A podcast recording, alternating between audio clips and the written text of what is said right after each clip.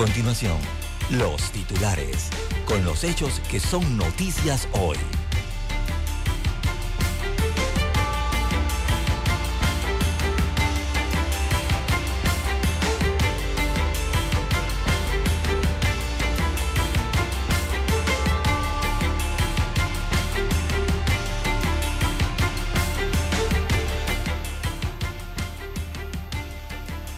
Muy buenos días amigos y amigas. Aquí los titulares. Panameños avalaron ultimátum a Minera Panamá según consultas de Chismos Service.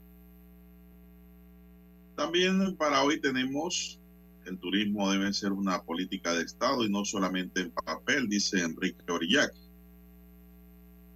Pregunta que hace hoy un titular interrogativo. ¿Debería Panamá volver a las mascarillas obligatorias? Innovación tecnológica e investigación, piezas claves para un futuro libre de humo. Capturan en Panamá 27 personas presuntamente vinculadas al clan del Golfo. Más de 148 mil personas han tramitado su cambio de residencia. Francia acaba con el sueño de Marruecos.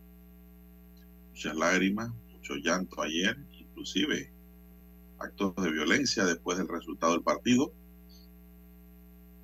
Panamá en juzgado panameño se abre causa criminal contra 198 personas vinculadas al caso de los Diablos Rojos. También para hoy, señoras y señores, tenemos dentro de los titulares para la fecha persecución y bala, muerte en las garzas. Ocho años de prisión tendrá que pagar un delincuente por robo agravado fue capturado y pues, ya procesado y condenado. También tenemos, señoras y señores, que le explotó el horno en la cara a dos niños. Cosa increíble, pero cierta. También tenemos para hoy que combustibles bajarán de precio entre 16 y 37 centavos. Y el subsidio no es mucho ¿eh? el que se le está dando a los conductores mínimo. Pareciera que los 325 van a quedar emparejados ya al final de año con los precios que hay en el mercado. Denuncian irregularidades en entregas de jamones navideños. Mucha gente ayer acudieron a las juntas comunales a preguntar por los jamones. Detienen a cinco estafadores en el chorrillo también tenemos que desmantelan una organización dedicada al tráfico internacional de drogas. Amigos y amigas, estos son solamente titulares. En breve regresaremos con los detalles de estas y otras noticias. Estos fueron nuestros titulares de hoy. En breve regresamos.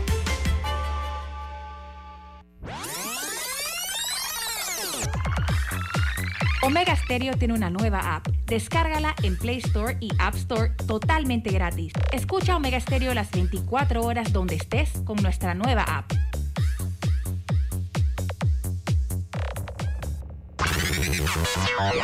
Desde el dominante Cerro Azul, Omega Estéreo cubre las provincias de Panamá, Colón, Darién, Panamá Oeste y las playas en los 107.3.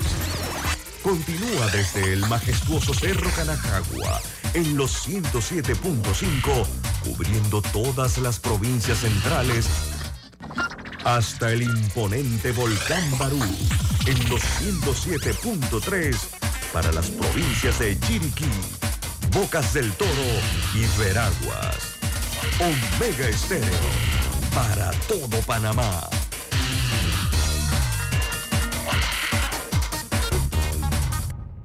7:30 AM. Infoanálisis, con entrevistas y análisis con los personajes que son noticia. La mejor franja informativa matutina está en los 107.3 FM de Omega Estéreo, cadena nacional.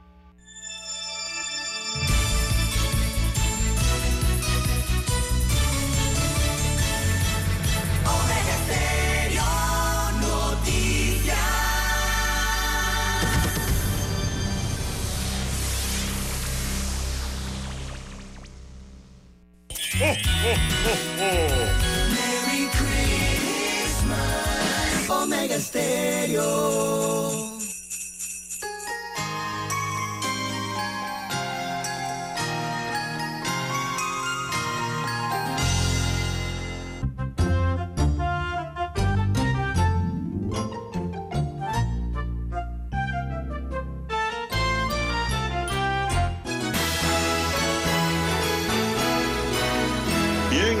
Y amigas, muy buenos días. Hoy es jueves 15 de diciembre del año 2022. Daniel Arauz está en el tablero de controles. En la mesa informativa les saludamos. César Lara. Y Juan de Dios Hernández Sanjur para presentarles las noticias, los comentarios y los análisis de lo que pasa en Panamá y el mundo en dos horas de información Iniciando esta jornada, como todos los días, con mucha fe y devoción, agradeciendo a Dios por la oportunidad que nos regala de poder compartir una nueva mañana y de esta forma, así, llegar a sus hogares, a su puesto de trabajo, a acompañarles en sus automóviles y donde quiera que usted se encuentre a esta hora de la mañana. Gracias por acompañarnos. Pedimos para todos salud, divino tesoro, seguridad y protección, sabiduría y mucha fe mi línea directa de comunicaciones en WhatsApp es el doble seis catorce catorce cuarenta y cinco. Ahí me pueden escribir al doble seis catorce catorce cuarenta y cinco. Don César Lara está en redes sociales también. Don César, ¿dónde, ¿cuál es su cuenta? Bien, estamos en las redes sociales, en arroba César Lara R, arroba César Lara R es mi cuenta en la red social Twitter. Ahí pueden enviar sus mensajes, sus comentarios, denuncias, fotos, denuncias, las videodenuncias también bueno, eh, todo lo que nos pueda informar, también eh, los incidentes o accidentes, lo que usted se encuentre sobre la vía, información que le sirva al resto de los conductores. Buenos días, eh, don Juan de Dios, a la, la unidad remoto, también allá está la técnica donde está don Daniel Araúz, a todos los amigos oyentes a nivel de las provincias, las comarcas, el área marítima, donde llega la señal de Omega Estéreo, también los que están en omegaestereo.com, la cobertura allí es a nivel mundial los que están en sintonía a través del canal 856 de Tigo, televisión pagada por cable a nivel nacional, y los que ya nos escuchan a través de la aplicación de Omega Stereo, el apps. Bueno, si usted no lo tiene, usted lo puede descargar desde su tienda Android o iOS. ¿Cómo amanece para este jueves, eh, don Juan de Dios? Bueno, aquí un poco triste por la derrota ayer sufrida por Marruecos esperábamos que Marruecos eh, ganara ese juego. Eh, hizo un buen papel, jugó bien. ¿Cómo no? Eh, no entregó las armas, nunca se rindió y perdió como los grandes. Así mismo es. Una gran batalla en el juego más duro que ha tenido Francia, me parece. Mención honorífica para Marruecos, don Juan de Dios, ¿ah? para mi concepto. no somos expertos mucho en esto, pero como fanáticos también del fútbol, eh, yo le pongo una mención de honor a Marruecos en este mundial, una selección que compitió con todo lo que tenía el día de ayer y, más frente al campeón eh, vigente, don Juan de Dios. Francia tampoco era que era una perita en dulce. ¿ah? Eh, la derrota de ayer entonces puso fin a esa racha imbatible, por lo menos hasta ayer, de seis partidos en la Copa del Mundo que tenía Marruecos. Recordemos, su récord fue de tres victorias Mire usted, Marruecos, tres victorias, dos empates y bueno, hasta ayer la derrota, ¿no? Lamentablemente en semifinales. Eh, pero un equipo de Marruecos que ha hecho historia porque ningún equipo había llegado a semifinales, ningún equipo de ese continente, perdón, de ese continente, de esa confederación. Lo hizo Marruecos en este año 2022. Pienso, eh, pienso Lara, que eh, Francia tuvo suerte ayer. ¿Eh? Sí, bueno, ambos, ambos eh, tuvieron oportunidades, don Juan de Dios, pero el segundo tiempo yo vi del partido, eh, yo vi a una Francia, bueno, Francia ante Marruecos realmente, don Juan de Dios, desde mi punto de vista, lo que hizo fue hacer exactamente lo que hizo Argentina con Croacia. Ellos dejaron que el rival tuviera la posesión del balón, tuviera el balón, porque sabían que esos equipos, mm, digamos, no están como muy acostumbrados a tener tanto el balón, ¿no? en este tipo de encuentros. Siempre, regularmente, estos equipos de tabla media o tabla baja, lo que hacen es armarse en defensa, ¿verdad? Para tratar de contener el aluvión de estos equipos más mundiales. Eh, Francia realmente controló, controló el encuentro de, de, manera notable, diría yo, y más desde el gol temprano que les cayó, ¿no? Al minuto 5 por allí, minuto 10. Eh, incluso también lo controló en los tramos en el que le dieron la bola a los africanos. Eh, sin embargo, hay que decir que los marroquíes lo hicieron bien, don Juan de Dios. A pesar de tantas bajas sufridas, lamentablemente, que tuvieron en el Mundial y, en ese partido de ayer, pues también que las lesiones los afectaron, eh, sobre todo los defensores, ¿no? Que era la, barrera que debían tener allí eh, bien plantada, tuvieron lesiones y eso les afectó a los marroquíes. De verdad que, toda África eh, debe sentirse muy orgullosa de su equipo semifinalista porque demostraron tremendo nivel este equipo africano, don Juan de este equipo de Marruecos. Y, ayer, eh, don Juan de Dios, eh, eh, digo, yo vuelvo a reiterar, ¿no? Lo que vi, como lo he expresado en semanas anteriores, aunque los reflectores estén para otro jugador en la selección de Francia, hay que destacar el trabajo de Antoine Griezmann, jugador que muestra sacrificio, jugador que tiene precisión, don Juan de Dios, que es el eje de ese equipo francés y que siempre aparece en la foto del gol para el equipo de Francia. Eh, así que eh, ayer eh, brilló nuevamente, no tanto, no tanto el brillo como en partidos anteriores, pero volvió a brillar. Volvió entonces este jugador Griezmann, para mi concepto, a ser el mejor jugador que tiene Francia en este momento. Don Juan de Dios y y bueno, eh, eh, el Mundial de Qatar, eh, los cataríes o, el país de Qatar, yo creo que es el más feliz entre todo esto. Los, argentinos están que rebosan de felicidad, cierto, están en la final. Ayer también los franceses demostraron su felicidad porque están en la final. Pero yo creo que los de Qatar deben ser los más felices, don Juan de Dios. ¿Usted sabe por qué?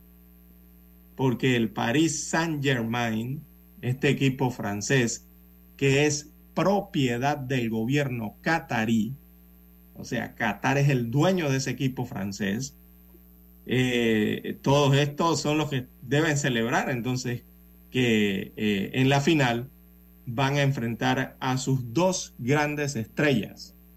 Por un lado, Lionel Messi, que pertenece a ese PSG, y también el, el Kylian Mbappé, el francés que pertenece a ese equipo francés.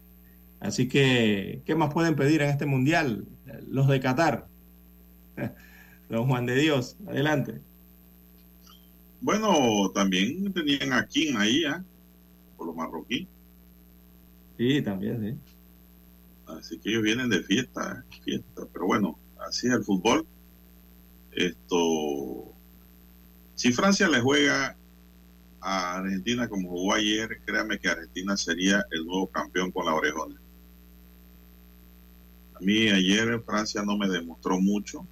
Tuvieron llegadas buenas, aisladas, pero el mejor juego en conjunto ayer lo demostró Marruecos. Pases de precisión, dominio del balón, tribleo. Eh, y lo único que le faltó es ese tiro definitivo al marco. Ellos tuvieron grandes oportunidades de empatar el juego, pero bueno, no llegó ese, ese último tiro, esa última jugada. Eh, creo que también pifiaron mucho el balón, ¿no? Porque juegan bien, estilo brasileño. Pero bueno, así es el fútbol. Felicitaciones a este equipo que merece un reconocimiento. Bueno, Dani también se une a la felicitación y pide una pausa. Vamos a la pausa, Dani.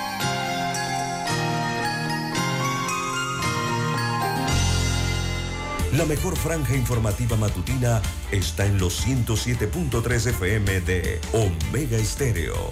5.30 AM. Noticiero Omega Estéreo. Presenta los hechos nacionales e internacionales más relevantes del día. 7.30 AM. Infoanálisis. Con entrevistas y análisis con los personajes que son noticia. De 8 y 30 a 9 y 30 de la mañana sin rodeos, con Álvaro Alvarado, de lunes a viernes, por Omega Estéreo. En centrales telefónicas, la casa del teléfono es tu mejor opción. Te asesoramos y ofrecemos buena atención. Con años de experiencia, trabajando para ti. La casa del teléfono, ubicados en Via Brasil y vista hermosa. La casa del teléfono, La casa del teléfono, distribuidores de Panasonic. Ven a visitarnos. La casa del teléfono. 229-0465 lsdtcorp.com Distribuidor autorizado Panasonic. Para anunciarse en Omega Estéreo, marque el 269-2237. Con mucho gusto le brindaremos una atención profesional y personalizada. Su publicidad en Omega Estéreo. La escucharán de costa a costa y frontera a frontera. Contáctenos 269-2237. Gracias. Omega Stereo tiene una nueva app. Descárgala en Play Store y App Store totalmente gratis. Escucha Omega Stereo las 24 horas donde estés con nuestra aplicación totalmente nueva. Merry Christmas. 107.3. Omega Stereo.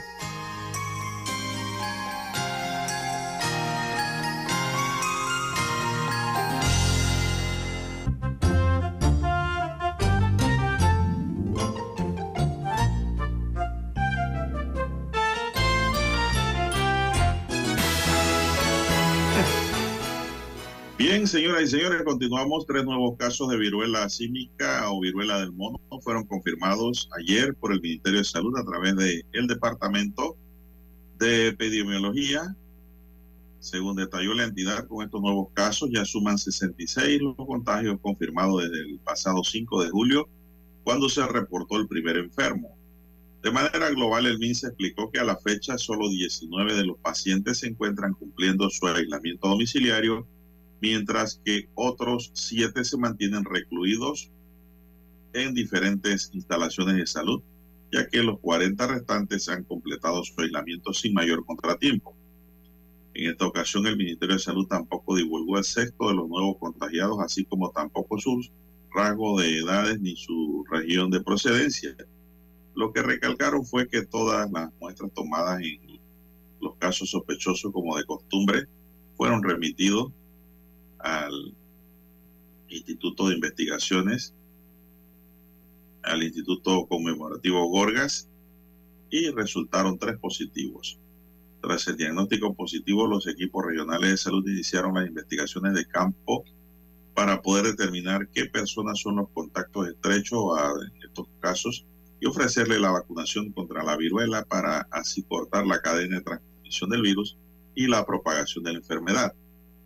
Tan solo el pasado 9 de diciembre el Ministerio de Salud confirmó otros cuatro casos de viruela y el pasado 30 de noviembre otros ocho. Así que hay vacunas para los que han contraído este virus, César, y con la gente que están rodeada, ¿no? Y esto se corta, don César, es con la colaboración de los que han contraído el virus. Pasar eh, su cuarentena sin mayores contactos y así pues se corta esa cadena. Son las 5.54 minutos, don César, ¿qué más tenemos? Bien, eh, don Juan de Dios, eh, sí llama la atención eso que usted eh, ha señalado de que no hay mayores datos sobre los pacientes de viruela del mono, nada más dan el, la cantidad de afectados. Eh, que, que, si son, digo, hasta el momento dicen que son 60 y 66 casos se han registrado, ¿no? De esta viruela símica o, o como habrá que llamarla a partir de enero. Eh, cambiará su nombre, ¿no? Eh, por eh, directrices de la Organización Mundial de la Salud. pero bueno, no sabemos principalmente las edades de, de, de, los que están padeciendo o han padecido este, este virus aquí en Panamá. Eh, a nivel internacional, eh, en cuanto a esta viruela símica, don Juan de Dios, sí, se han registrado eh, casos de adultos, se han registrado casos de adultos mayores, se han registrado casos de jóvenes, incluso hasta de bebés recién nacidos han sufrido de viruela del mono, pero en otros países, en otras latitudes. Eh, por eso es importante usted esa acotación que también hizo ¿ah? de que no eh, se dan mayores datos, sino nada más la cantidad de los que han sido afectados por esta enfermedad. Bueno, hay que cuidarse entonces también del tema de la viruela del mono, mucha higiene, eh, don Juan de Dios, y cuidado preventivo para tratar de no contagiarse con esta infección. Bien, las 5.56 minutos de la mañana en todo el territorio nacional. Bueno, surge una nueva pregunta, don César.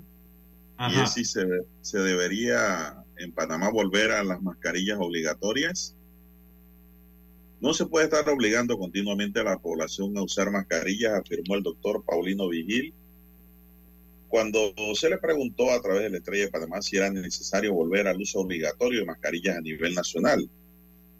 Luego de que el ministro de Salud, Luis Francisco Sucre, afirmara que Panamá entró en su sexta ola de esta pandemia por el aumento de casos y de funciones continuas y que Colombia anunciara que el uso de las mascarillas volvió a ser obligatorio en todo su territorio para personas no vacunadas que se encuentren en espacios abiertos y con riesgo de aglomeración.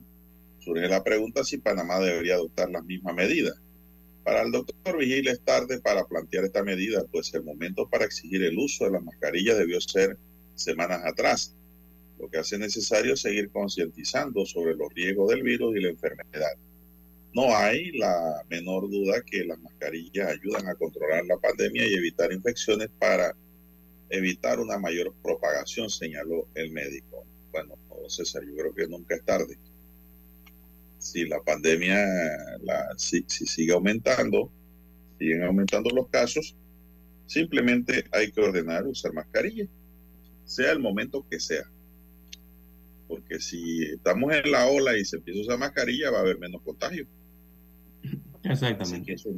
a mi juicio no tiene momento ni fecha. Claro que preventivamente debió ser antes para evitar los contagios, pero si hay mucho contagio hay que tratar de cortar eso de una u otra forma y una sería aplicando las mascarillas nuevamente.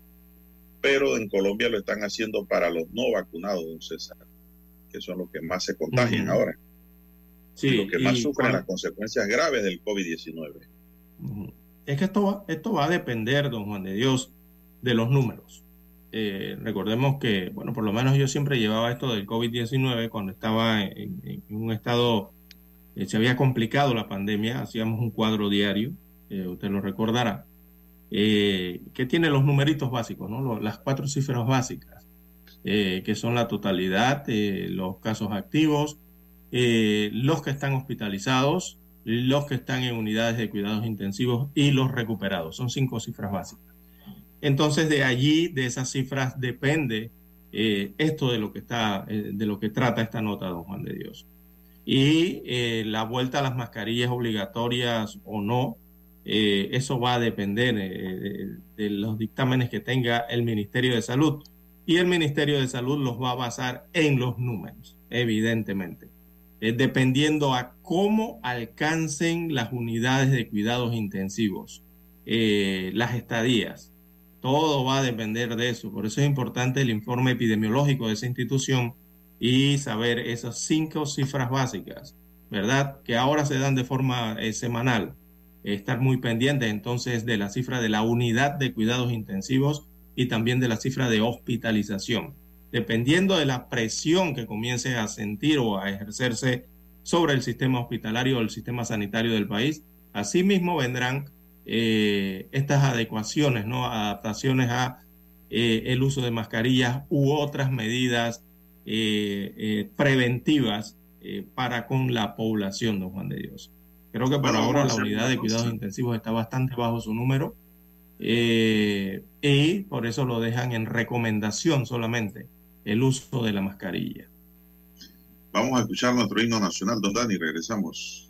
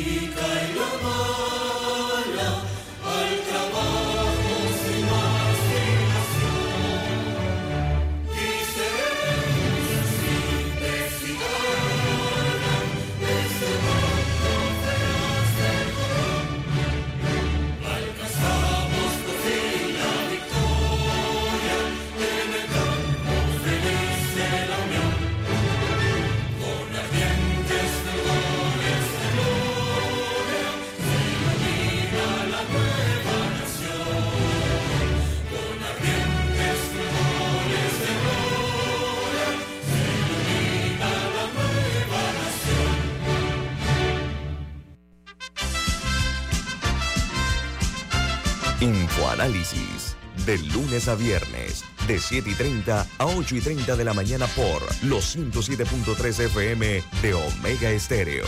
Con Guillermo Antonio Adames, Rubén Darío Murgas, Camila Adames Arias y Milton Enríquez. Infoanálisis, el programa para gente inteligente como usted.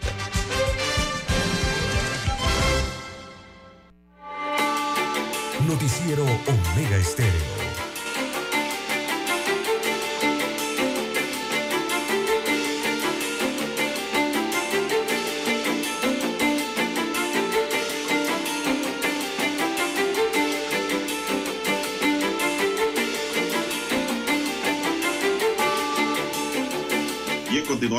Son las seis, cuatro minutos.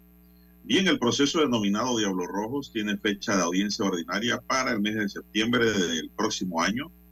La juez primera liquidadora de causas penales del primer circuito judicial de Panamá, Águeda Rentería, abrió causa criminal contra 198 personas imputadas por la presunta comisión del delito contra la administración pública en la modalidad genérica de diferentes formas de peculado, en perjuicio de la Autoridad de Tránsito y Transporte Terrestre. Rentería mediante auto mixto ayer fijó la fecha de la audiencia ordinaria del primero al 29 de septiembre de 2023, además de una fecha alterna del 9 de octubre al 7 de diciembre de 2023 en caso de que la primera fecha no se pueda realizar. Ambas a las 9 de la mañana. En el mismo documento judicial, la jueza declaró la prescripción de la acción penal para 337 personas imputadas por el presunto delito antes descrito y negó los incidentes de nulidad presentados por la defensa técnica. Sobreselló definitivamente a seis personas por el cargo contra el patrimonio económico en la modalidad de estafa en perjuicio del tránsito. La resolución le otorgó sobreseimiento provisional a cuatro personas de los cargos por el delito contra la administración pública en la modalidad de diferentes formas de especulado. También declaró la extinción de la acción penal por la muerte de dos imputados por los mismos delitos. En otro auto mixto, Rentería elevó sobreseimiento definitivo a 19 personas por los cargos contra la administración pública en la modalidad genérica de diferentes formas de especulado. También negó la solicitud de modificación de medida cautelar a tres personas que pidieron cambio de medida. Así que pues 198 personas les abren causa criminal, don César. Entonces necesita un estadio. Sí, Entonces necesita un estadio para ese juicio. Un centro de convenciones. Y eso que fue depurado el expediente, don César, con todos estos sobrecimientos. Sí, porque eso, eh, eso eran más de 300 personas. Mira, quedan 198. de la acción penal para otros. En Por, fin, por la muerte de algunos, ¿no? sí, así que, correcto. Pero 198 personas es bastante. Uf. Eh, eh, en, la, en, en audiencia en que yo he estado donde más imputados ha habido, se han registrado 50, entonces, pero esto es el triple, ¿qué? Sí, el triple, más del triple. 198 aquí se necesita, don César, un estadio, porque aquí van los imputados, los defensores, ya tiene que multiplicar por dos casi. Generalmente cada imputado tiene un defensor. A veces tienen, a veces un defensor lleva dos y tres, pero generalmente es uno por uno. Fiscalía, Ministerio Público, personal del órgano judicial, familiares que también a veces quieren entrar y si se puede se le da, ¿no? La, la participación de audiencia. Así que se necesita, don César, un buen espacio físico. Y hay de todo. Lo, pueden hacer en el Teatro Balboa. También, sí. Yo creo Y, que y a hay de todo, don Juan de Dios, eh, eh, eh, en, en este caso, porque en este caso hay, hay llamados a juicio exfuncionarios del gobierno,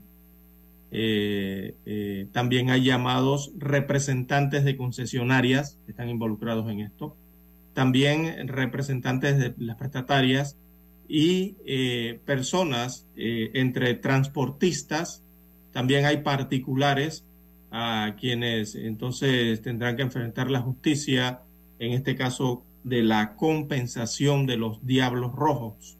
Eh, aquella compensación, ¿se acuerda usted que, eh, bueno, pagaban indemnizaciones por estos vehículos? Este es el caso. que posteriormente fueron allá a dar a, a Howard. En los acumularon todos allá, los que iban compensando. Entonces, este caso guarda relación entonces eh, con lo que es eh, el rescate, ese llamado administrativo del sistema de transporte público colectivo, eh, el de pasajeros, que llevó con la, la- llegó eso con la implementación del nuevo sistema de movilización masiva, como lo conocemos hoy en los distritos de Panamá y San Miguelito. O sea, esa indemnización dio paso entonces al Metrobús, al Mibús, ¿verdad? A ese sistema nuevo que eh, tenemos ahora. Bueno, Bueno, César, como complemento, le puedo decir que en Colón también hubo hace ya un par de años audiencias por el mismo tema de los cupos y de los y de indemnizaciones y le voy a decir que allá todos quedaron libres. Allá hubo sobreseimiento para todos Colón. Eso se manejó bajo perfil, ahí participé como abogado defensor pero ahí no se llama, ahí los medios no se, creo que ni se enteraron de eso. Se manejó bajo perfil ese juicio y ese fue el resultado. Quedaron todos sobreseídos, don César, por, por uno o u otro motivo. Pero también tenía que ver con los Diablos Rojos. Bueno, no eran los Diablos Rojos, eran cupos de buses porque eran buses de Colón, ¿no? Los Diablos Rojos operaban era en la ciudad capital pero sí tenía que ver con los cupos de buses en la provincia. con el tema de las importaciones y la puesta en vigencia de algunos transportes de la provincia.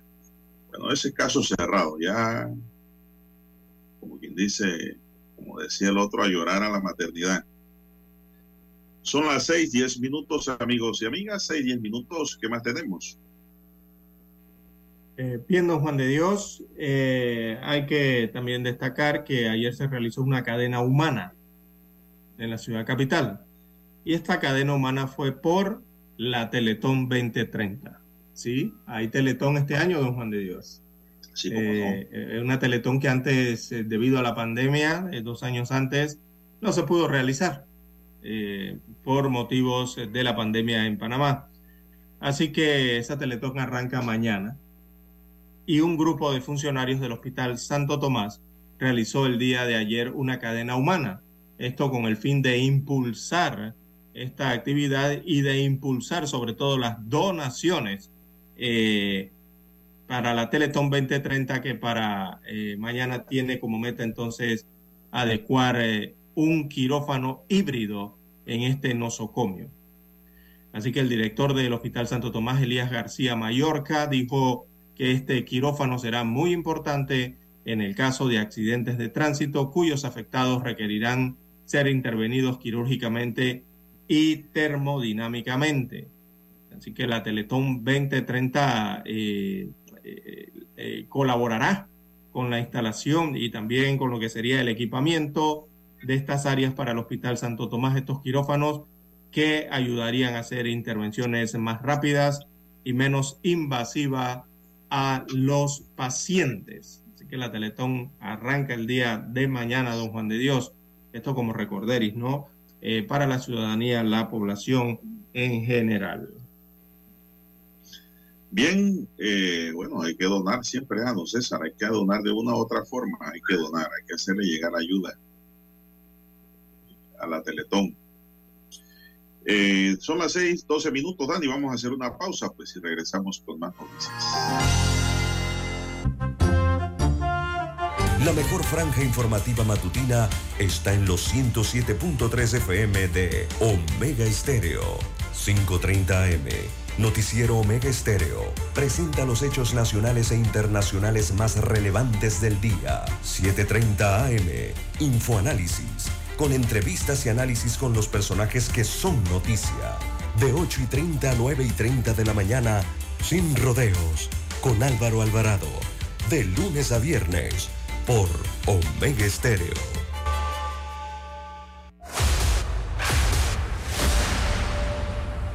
Desde los estudios de Omega Estéreo, establecemos contacto vía satélite con la voz de América.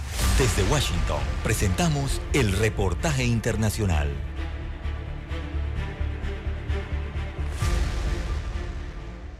Continúa la cumbre de Estados Unidos con líderes de África en una segunda jornada cuyo enfoque se centrará en aumentar el comercio y la inversión en ambas direcciones en el marco del Foro de Negocios de Estados Unidos y África. Este encuentro de tres días, organizado por el presidente Biden, busca destacar el fortalecimiento de las alianzas entre Estados Unidos y las diferentes naciones africanas. El mandatario estadounidense se dirigirá hoy a los participantes de la cumbre y luego recibirá a los líderes en la Casa Blanca para conversar conversaciones ampliadas. El martes las conversaciones giraron en torno al papel vital de la sociedad civil y la fortaleza de las comunidades de la diáspora africana en los Estados Unidos y el secretario estadounidense de Estado Anthony Blinken reconoció la necesidad de cooperar con los diferentes países que componen el continente.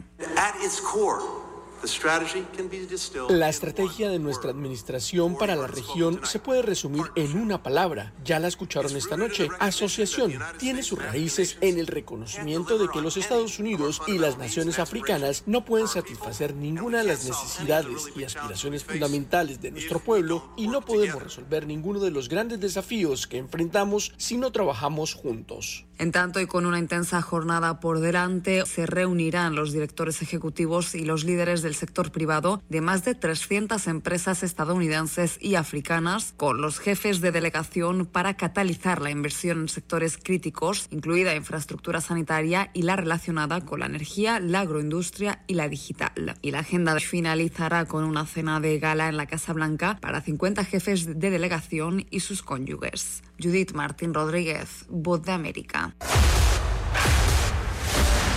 Escucharon vía satélite desde Washington el reportaje internacional. Omega Estéreo, cadena nacional.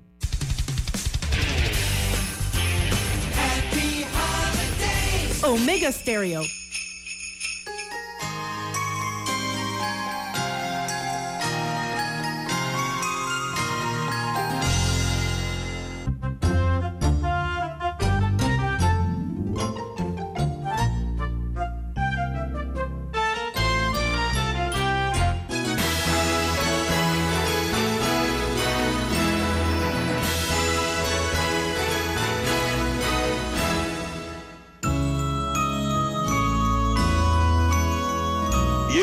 Amigos y amigas, avanza la mañana, avanzamos con más noticias. El 68% de los panameños está de acuerdo con el ultimátum que le dio el gobierno a la empresa minera Panamá S.A. para la firma del contrato con la nación.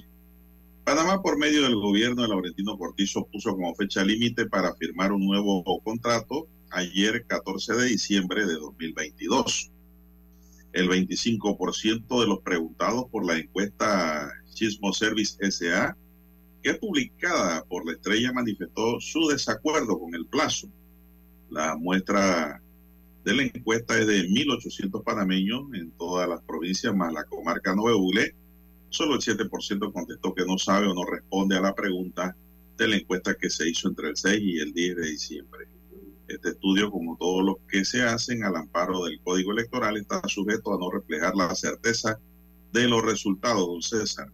Pero más que encuesta, yo creo que lo que debemos es saber, don César, qué dicen esos documentos. Exacto. Porque digo yo no. El acuerdo o el contrato. Exactamente, qué dice el contrato. Eso es lo que queremos saber. Los porcentajes sobre todo. Recordemos que estamos hablando de un recurso que es de todos los panameños, que es del país, eh, que es el cobre o, o, lo que se extraiga del territorio panameño, ¿no? Eh, y eso por concesión debería llevar unos porcentajes que sean benéficos, ¿verdad? Eh, para todo el país, para la República entera. Entonces, es lo que se desconoce hasta el momento. Nadie sabe que eh, se ha discutido, eh, ni siquiera un adelanto, ¿no? De qué se ha discutido realmente con esta empresa eh, extranjera que se está dedicando a la extracción de materiales eh, mineros en el distrito especial de eh, General Omar Torrijos, allá en la parte de abajo, un poco más abajo de Donoso, en la provincia de Colón, allí limítrofe con la provincia de Coclé y también con la provincia de Veraguas. Ese distrito limita allí eh, con estas otras dos provincias, ¿no? Bueno, era hasta el día de ayer. El día de hoy no he visto, en los, en los, por lo menos en los medios que he tenido al acceso, eh, no he visto ninguna reacción ni por parte del gobierno ni por parte de la empresa minera en este asunto. ¿Te ha visto algo en lo que ha tenido acceso don Juan de Dios? Nada, no hay nada, no hay nada, pero yo sigo pensando, don César, que ellos iban a firmar ese acuerdo. Lo que pasa es que están buscando la aprobación ciudadana sin saber nosotros qué hay en el documento. Exacto. Yo no puedo decir que estoy de acuerdo con el ultimátum si yo no sé qué hay en el documento. Si yo sé con precisión lo que hay ahí, yo puedo decir sí o no, entonces Entonces, esto hay que pensar, hay que usar el cerebro, César, hay que analizar, hay que razonar sobre el tema. Yo sí quiero que se legalice la situación de la minera en Panamá porque yo me siento incómodo como panameño, como ciudadano, al saber de que aquí hay una empresa que está extrayendo minerales de nuestro territorio, de nuestras tierras, sin un documento que respalde dicha actividad, que es el contrato precisamente. Están en extracción ilegal. Me, me, me, me, siento como tonto. Realmente, así me siento como ciudadano.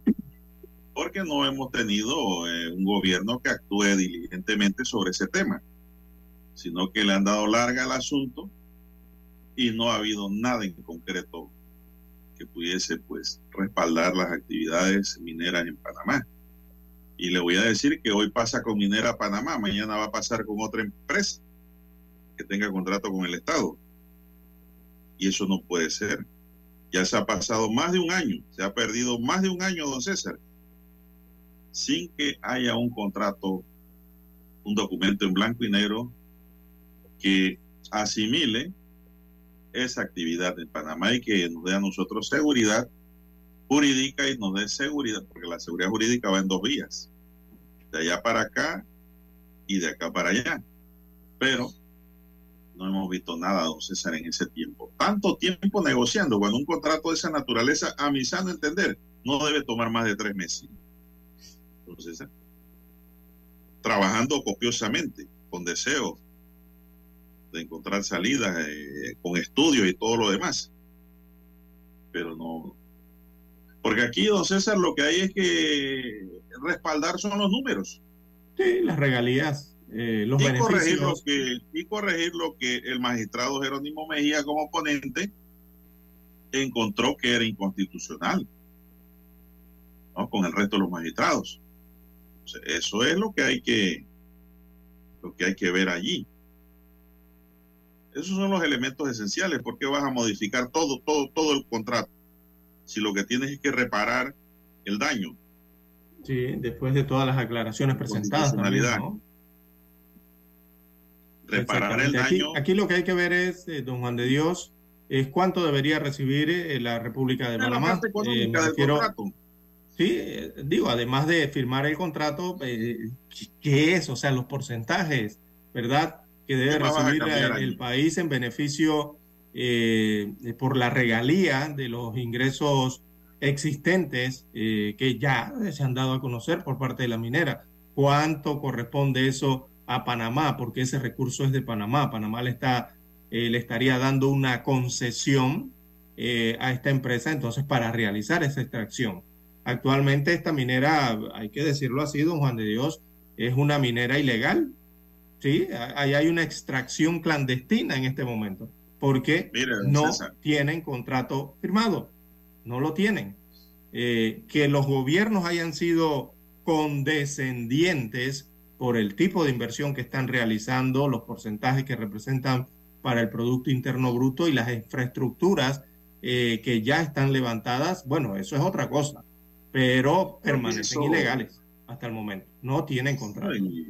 Yo, yo pienso que nosotros como país, como Estado, debemos tener dignidad, don César. Porque he escuchado a algunos políticos por ahí con unos discursos callejeros y baratos decir que no, que la minera no se debe afectar porque da, no sé, 30 mil, 40 mil empleos, que produce, produce. Oiga, esa es una, esa es una manera, diría yo, irracional y sin valor alguno, moral y éticamente, hablar de esa manera, don César. Eso está como aquel hombre que dice, bueno, mi mujer va para la calle y que consiga el dinero a como dé lugar y como pueda, pero que traiga dinero a la casa, eh, porque necesitamos comer. Así mismo es. Hay que tener dignidad. Usted no puede permitir que su mujer, su señora vaya a hacer cosas a la calle que sean indebidas, pero que traiga dinero a la casa. No, para nada, para nada. Eso no, eh, eh, eh, hay que tener dignidad como panameño.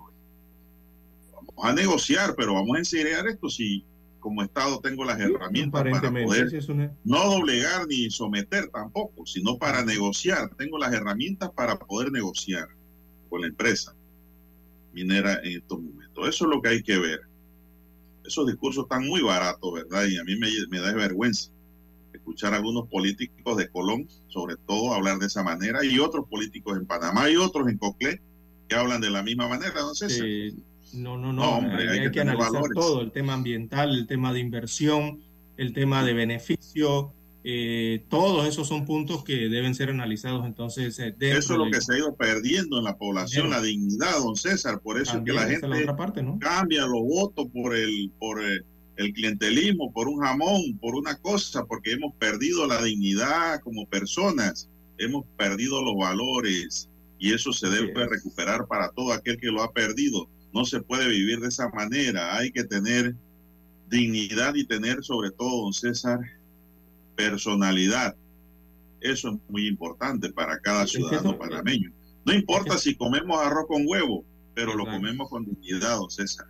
Así mismo es. Hay que, ¿Por qué? Porque lo que está ocurriendo, ¿y por qué esto de la dignidad, don Juan de Dios? Y, y me refiero tanto a los beneficios al país porque lamentablemente la situación como se presenta hoy día, y ha venido por años así, eh, lo que estamos viendo es que al final esto representa realmente un, un negocio muy próspero, pero para bolsillos de alguien solamente. Y cuando digo de alguien, no me refiero a una gran cantidad de personas, sino el negocio próspero de unos eh, que no son las arcas nacionales, don Juan de Dios, porque esa es la problemática. Aquí están vendiendo, exportando todo este recurso mineral, eh, lo están vendiendo, ya la propia minera anualmente ha dado las cifras de lo que ha vendido y ha tenido en ingresos y esos ingresos no sabemos, eh, o sea, los, los, montos que le corresponden a las arcas nacionales. Eh, ahí es donde está la problemática porque nos siguen hablando de un 2%. Entonces, eso es lo que hay que negociar y arreglar porque realmente los bolsillos se están llenando, pero eh, en otros lados, no los bolsillos ni las arcas nacionales. Esa es la problemática que hay con esta minera y lastimosamente el, gran responsable de esto ha sido el propio Estado panameño, eh, diferentes administraciones y eh, los gobernantes, ¿no? Que yo no sé, o sea, no han sido capaces eh, de crear un contrato en firme y tampoco una verdadera ley minera, que por allí también radica la problemática, ¿no?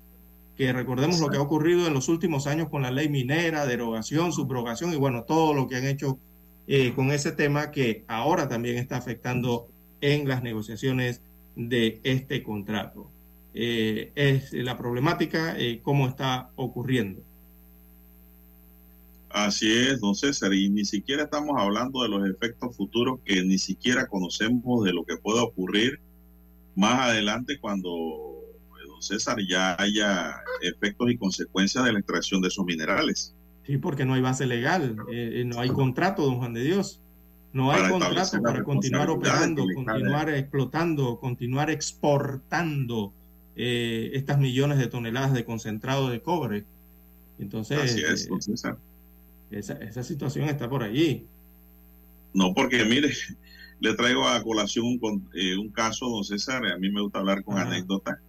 Eh, para los lados de Colón se abrió una, eh, una cantera cuando Debrecht estaba haciendo la autopista Panamá-Colón. Todos eran felices mientras estaban extrayendo la piedra. Claro, el control lo tenían ellos y ya sabíamos de antemano que ahí no iban a salir números reales, ¿no? Ellos daban los números al dueño de la finca de lo que sacaban, pero no, no todo quedó allí. Cuando allí se creó un hoyo, un hueco bien grande, por la extracción de material pétreo, piedra, para hacer la autopista, después le salieron, cuando ya terminaron con un contrato al dueño de la finca diciendo que tenía que tapar el hoyo, tapar semejante hueco. Y mi cliente me llama y me dice, oye, pero esto cómo es? ¿Le firmo esto? No, digo, vamos a firmar eso. Si eso no se habló de antemano, eso lo tiene la responsabilidad de sellar ese, ese hoyo es de ellos, de la misma empresa. Y si tienen que multar a alguien, tiene que ser a la empresa, no a ti. Bueno, por fin el hombre rechazó el contrato y le voy a decir que no ha habido acuerdo sobre el tema, pero eso le corresponde a la empresa. Le dije, si te pones a tapar ese hoyo, los pequeños reales que te ganaste en ese negocio lo vas a tener que pagar ahora a un tercero para que lo llene de tierra nuevamente y de caliche y qué sé yo, de piedra. Así no son los negocios. Todo se habla de antemano para que no haya eh, sorpresas ni exigencias posteriores de donde no existe la base legal para poder reclamar. Asimismo, no sabemos a futuro acá qué va a pasar después, don César, cuando ya no haya material pétreo que material minero cobre y oro, porque dicen que hay oro ahí también, y creo que el oro no está reportado. Eh, están extrayendo Bueno, eso es lo están sacando el cobre, supuestamente. Y otros molibdeno y hay otros minerales allí que están extrayendo don Juan de Dios. Eso no está reportado. Es más, yo creo que no sé si lo incluyeron en el nuevo contrato. ¿ah? Debió haberse incluido esos materiales encontrados allí al extraer el cobre. Bien, vamos a hacer una pausa, don Dani, para volver con los titulares de los periódicos. Omega Estéreo, cadena nacional. Para anunciarse en Omega Estéreo, marque el 269-2237. Con mucho gusto le brindaremos una atención profesional y personalizada. Su publicidad en Omega Estéreo. La escucharán de costa a costa y frontera a frontera. Contáctenos 269-2237. Gracias. 730 AM. Infoanálisis, con entrevistas y análisis con los personajes que son noticia. La mejor franja informativa matutina está en los 107.3 FM de Omega Estéreo, cadena nacional. Desde los estudios de Omega Estéreo, establecemos contacto vía satélite con la voz de América. Desde Washington, presentamos el reportaje internacional.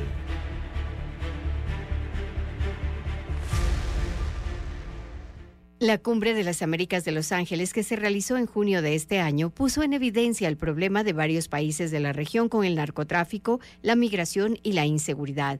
Y en ese marco, Ecuador recibió la visita de Christopher Dodd, asesor especial del presidente Joe Biden para las Américas, y que llegó a Quito para conocer más de cerca las demandas de los países que sufren estas amenazas, entre los que se encuentra Ecuador.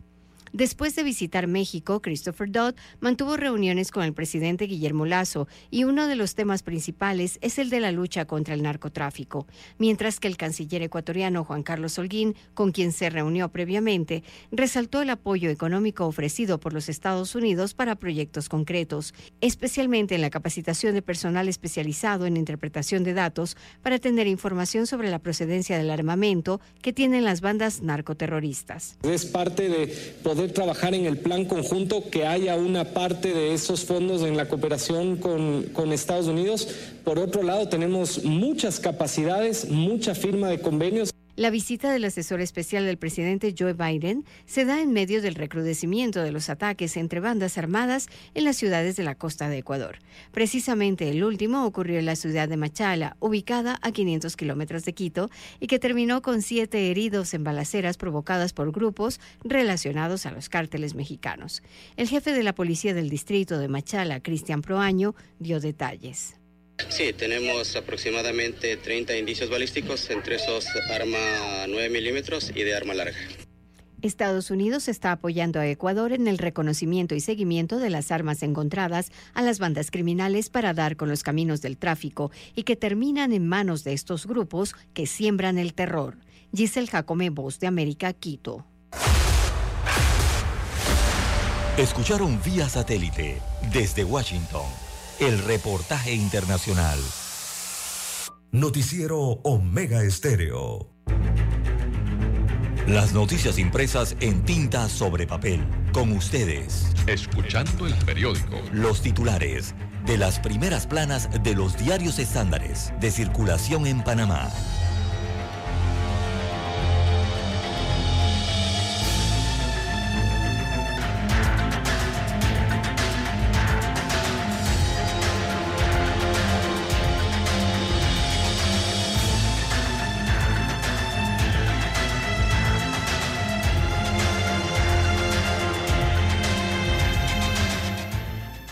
Bien, amigos oyentes, para este jueves 15 de diciembre del año 2022, titula el diario La Prensa. Clan del Golfo controlaría el tráfico por Darién. Es el tema migratorio que se registra durante estos meses. Así que el clan del Golfo eh, no solo estaría detrás de las actividades ilegales al narcotráfico, como demuestran los operativos antidroga de las autoridades de seguridad, sino que además mantendría el control del tráfico de migrantes por la selva del Darién. El liderazgo de la organización criminal en la zona se consolidó en el año 2018 con el aumento de la migración irregular y el cese de sus enfrentamientos eh, también con el ELN, según el informe de una ONG colombiana. Digo, y es que esto se cae de la rama, ¿no? Por lógica y por sentido común. Si ellos controlan el área, eh, el sector en la parte colombiana y hasta en la parte panameña, eh, claro que estarían controlando la migración irregular. ¿Quién pasa y quién no pasa por allí? Evidentemente, ¿no? También titula para hoy el diario La Prensa venció plazo dado a Minera Panamá para firmar contrato. Esto tiene que ver con la concesión. Así que a la hora del cierre de la edición del diario La Prensa para el día de ayer, la noche de ayer, 14 de diciembre, Minera Panamá, filial de la canadiense First Quantum, no había notificado al gobierno que aceptaba firmar un nuevo contrato para continuar con la extracción de cobre en las montañas de Donoso. El gobierno que pide un pago de 375 millones de dólares al año en concepto de regalías había dado plazo hasta ayer para que la minera diera una respuesta. Y mi opinión es que 375 sigue siendo muy poco, es muy poco porcentaje para lo que están extrayendo en esa minera anualmente. Y según las cifras de eh, los resultados que son entregados entonces a los accionistas de esa misma minera y que son publicados también de forma transparente. Allí se está extrayendo muchos millones de dólares en materiales, amigos oyentes. Bien, también titula el diario La Prensa para hoy, agroquímicos, un problema ambiental que crece en el país. Esto tiene que ver con la contaminación, así que el uso descontrolado de agroquímicos eh, en actividades agropecuarias tiene en alerta tanto a las autoridades como a ecologistas. Es eh, uno de los eh, principales problemas ambientales del país, destaca hoy el diario La Prensa en portada. También titula la prensa para la mañana de hoy, cinco lugares para visitar gratis en Panamá. Así es, eso está en la página o la sección Vivir Más del diario La Prensa. Entre ellos hay algunas playas que usted puede visitar de forma gratuita. También en Panorama, destaca la prensa, Panamá tiene el doble de casos de malaria que en el año 2021. Además, la mitad de los periodistas muertos es de América Latina, destaca un reporte eh, internacional. También eh, en Panorama, alquiler de carros y pago de Panapaz entre los gastos de la Asamblea Nacional. Sigue la danza de millones en el denominado primer órgano del Estado, por lo menos por, fecha, ¿no? Eh, bien, eh, la sección de deportes del diario La Prensa, rápidamente la desplegamos aquí en la página 4B y 5B. Bueno, Francia defenderá su título de campeona ante Argentina. Así que Francia, vigente campeona del mundo y liderada por Kylian Mbappé, puso fin al sueño de Marruecos ayer miércoles eh, con una victoria de 2-0 y ahora defenderá su reinado el próximo domingo ante la Argentina de Lionel Messi en la final de Qatar 2022. Destaca hoy el rotativo en la página de deportes. Bien, amigos oyentes, estos son los principales titulares del diario La Prensa. Pasamos ahora a los títulos que tienen portada La Estrella de Panamá. La Estrella de Panamá para hoy dice el acuerdo que espera la firma y el aval de los ciudadanos al ultimátum en contrato minero. 68% de los panameños se manifestó a favor de ese ultimátum que venció ayer dado por el gobierno de Laurentino Cortizo a la empresa minera Panamá S.A.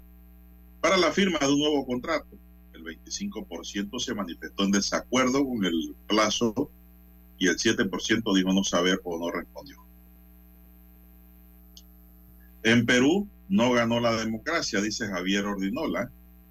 No ganó la democracia porque hay que reconocer que Castillo fue elegido en unos comicios considerados limpios en Perú el encanto de Disney que ilumina las calles de Medellín. Las calles bien iluminadas, don César. Son los videos que nos llegan y que hoy ve la estrella de Panamá recoge. El sueño marroquí por el tercer lugar Francia venció a Marruecos 2 a 0 y jugará por segunda ocasión consecutiva la final del Mundial de Fútbol, esta vez ante Argentina de Messi. Los marroquíes que habían generado esperanza y buscarán ahora el tercer lugar con Croacia. Solo quedan dos fechas y Qatar será parte de la historia del fútbol.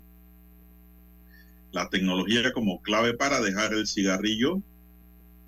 La investigación en una encuesta tecnológica ha puesto en el mercado alternativas para los fumadores que buscan la reducción del consumo de cigarrillo y por ende el daño que ocasiona el vicio de fumar. Una encuesta en 14 países, incluyendo Panamá, arrojó que los ciudadanos avalan estas medidas. Lo que hay es que dejar de fumar, hombre, eso no es necesario. Turismo como política de Estado y la cultura de servicio. El expresidente de la Cámara de Turismo de Panamá, Ernesto Orillac, habló sobre la necesidad de contar con una política de Estado para el sector turístico que no dependa de los intereses de cada gobierno, además de mejorar la cultura de servicio. El turismo debe ser ese vehículo que nos saque a mejores días en términos económicos, ser un país turístico con cultura de servicio, dijo. Y en el titular de Caballete de la Estrella de Panamá dice Ruta por la Soberanía en la nueva sala permanente del Museo del Canal, que relata el proceso de las luchas reivindicativas canaleras desde 1964 hasta 1999, un recorrido histórico por la recuperación de la soberanía. Amigos y amigas, hasta aquí los titulares correspondientes a la fecha. Hasta aquí, escuchando el periódico. Las noticias de primera plana, impresas en tinta sobre papel.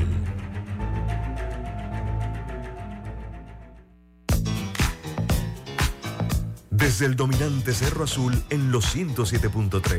107.3. Continúa por el majestuoso Cerro Canajagua en los 107.5 para provincias centrales. Hasta el imponente Volcán Barú. Volcán Barú. En los 107.3. Transmite Omega Estéreo, cadena nacional simultánea. Noticiero Omega Estéreo. Desde los estudios de Omega Estéreo, establecemos contacto vía satélite con la voz de América. Desde Washington, presentamos el reportaje internacional.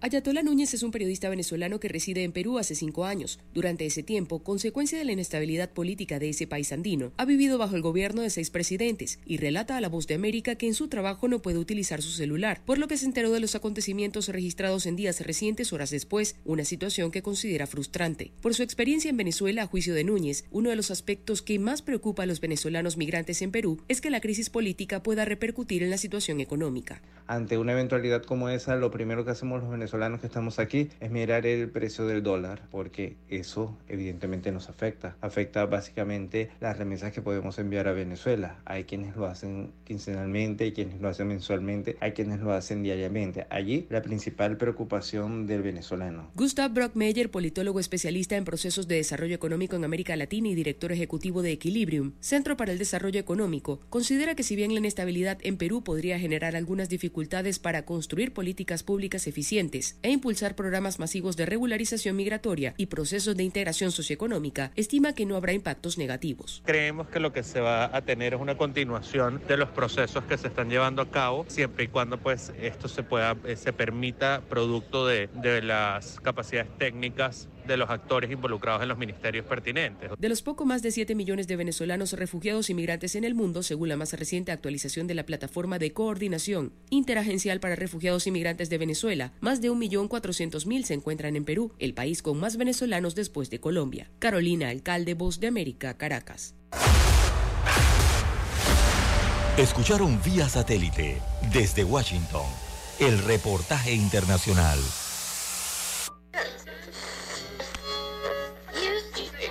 Cuando nadie creía en el FM estéreo. Esta es la nueva generación en radio. Esta es la generación Omega. construimos el camino que seguirían las demás. Omega Estéreo. 41 años de profesionalismo, evolución e innovación. Que esta Navidad esté llena de amor y paz sobre tu vida. Que la magia de la Navidad sea tu mejor vestido, tu sonrisa el mejor regalo y tu felicidad mi mejor deseo. Que en esta Navidad y el Año Nuevo se desborde el amor y la salud en ti. Que los problemas, incertidumbres y la injusticia no sean tropiezos en tu vida. Pídele a Dios claridad y solución. Mensaje del licenciado Juan de Dios Hernández Sanjur, su abogado de confianza. A su entera disposición. 6614-1445. Es momento de adentrarnos al mar de la información. Este es el resultado de nuestra navegación por las noticias internacionales más importantes en este momento.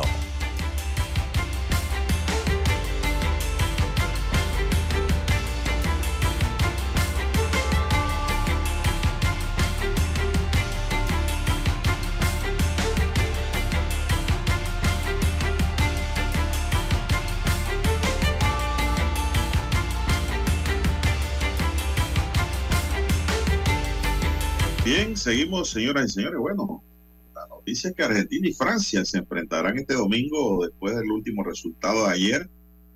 Y esto será en el estadio de Lusail con una capacidad para 88.966 espectadores. don César. ¿Cuántas veces el Rommel eso? Tres, cuatro veces. El Rommel tiene 26 mil, 27 mil. Bueno, este tiene 88.966. Tres veces. En una, hay, hay que ir a ver el juego con binoculares. En una final inédita de la Copa del Mundo de Qatar 2022. La disputa representa para el ganador la posibilidad de ser tricampeón mundial. Bueno, Sí, pero tampoco no, no dice aquí tienen dos. Cuánto, cuánto se gana, cuánto le dan, don César, cuánto le pagan al campeón.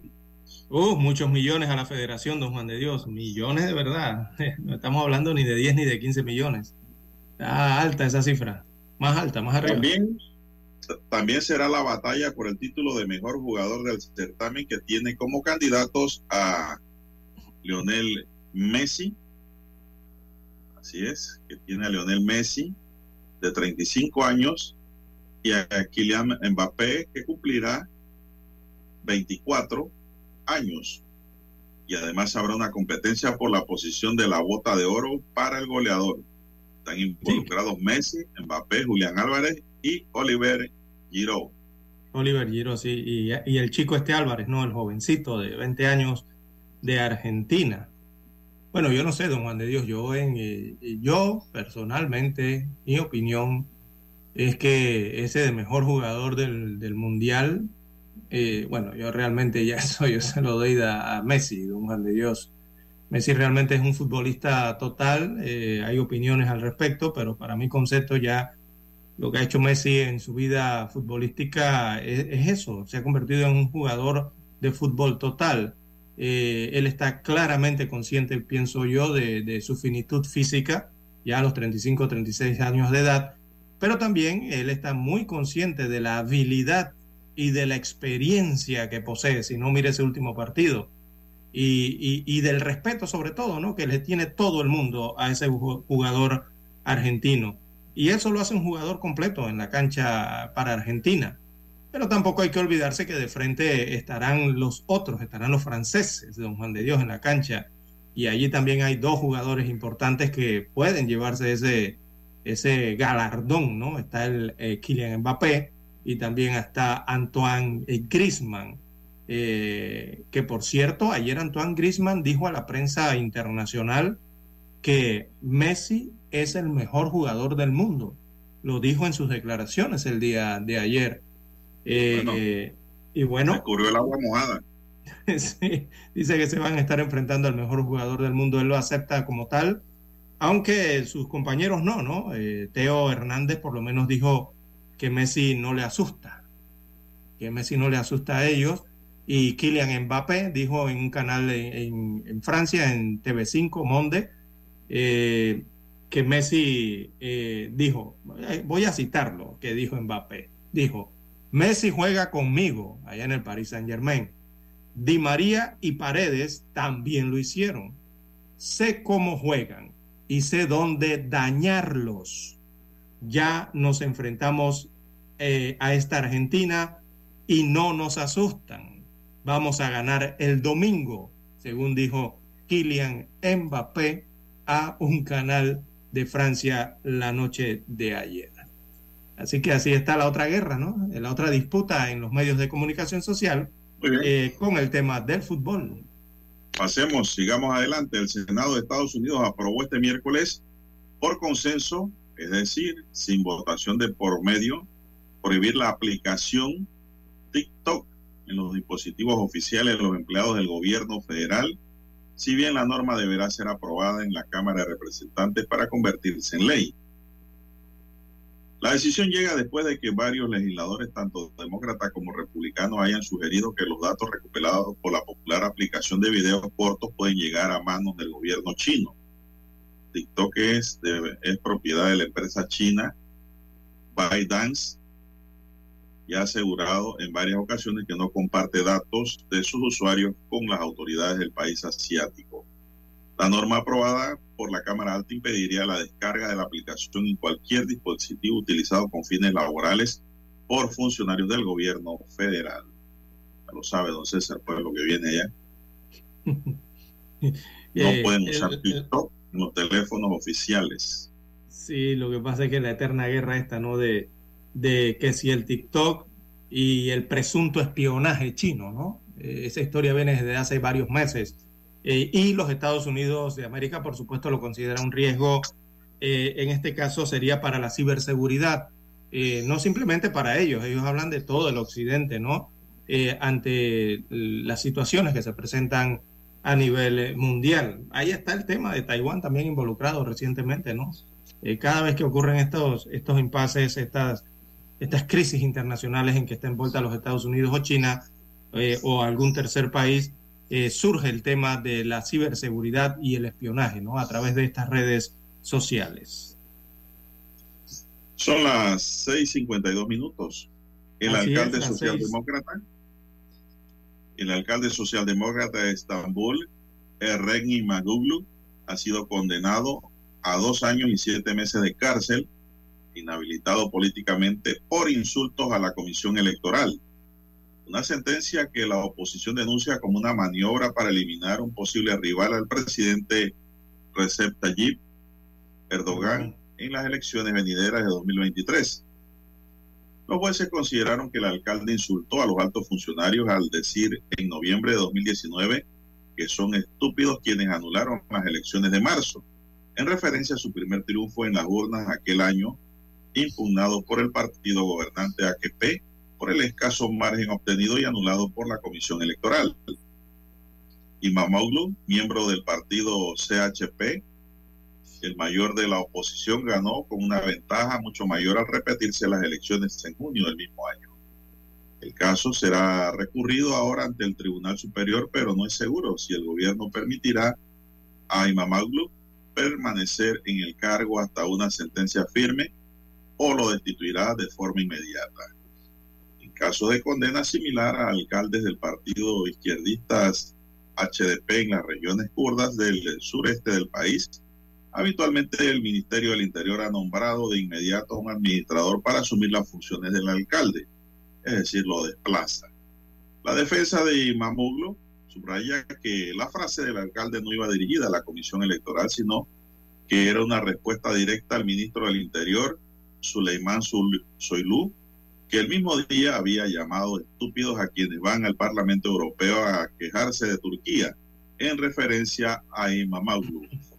Mientras su desarrollo, mientras se desarrollaba la sesión del juicio, él a un alcalde pidió en Twitter a sus seguidores a reunirse delante del ayuntamiento de Estambul, donde se celebraron las protestas tras anularse su primer triunfo electoral, ¿no, César? Esto está ocurriendo, pues. Sí. Bien, las 6:54 minutos de la mañana en todo el territorio nacional. En Sudamérica, eh, en Perú, continúa la crisis, don Juan de Dios. Continúan sobre todo las protestas violentas, que es lo que se está registrando en este país suramericano. Ayer eh, sumó otra persona más, un fallecido más en las protestas en Perú, lo que elevó eh, a este miércoles a ocho la cifra total de víctimas mortales desde el pasado domingo en las manifestaciones que exigen la renuncia de la presidenta eh, Dina Boluarte y la convocatoria adelantada de elecciones y también el llamado de una asamblea constituyente, eh, según informó eh, la policía peruana. Así que hay una persona que resultó muerta, pero no es por acción de la policía ni por arma de fuego. Ya se internó en la morgue se hizo necropsia de ley, la muerte habría sido por golpe con objeto contundente, le cayó una piedra, dijo eh, la República General de la Policía Nacional del Perú. Eh, allí uno de los oficiales que se llama Augusto Javier Rivera, Ríos, perdón, y esto fue confirmado entonces a las agencias internacionales. Eh, así que se suma otro nuevo fallecido en las protestas y las manifestaciones, las detenciones en las manifestaciones continúan. Ayer miércoles fueron 71 detenciones por los disturbios y manifestaciones producidas en los departamentos de Lima, Apurímac, Arequipa, Ica y La Libertad. Así que se contabiliza esto producto eh, de los disturbios en la vía pública eh, que se están registrando en Perú, don Juan de Dios. Así que repetimos, aumenta ocho las muertes en Perú en medio de estas violentas protestas contra el nuevo gobierno. Bien, ya son las 6:56 minutos y tenemos que familias hispanas denunciaron en Houston, Texas, que fueron víctimas de un fraude millonario por parte de una empresa de criptomonedas que les prometía altas ganancias a cambio de invertir miles de dólares como parte de un esquema piramidal en varias ciudades de Estados Unidos.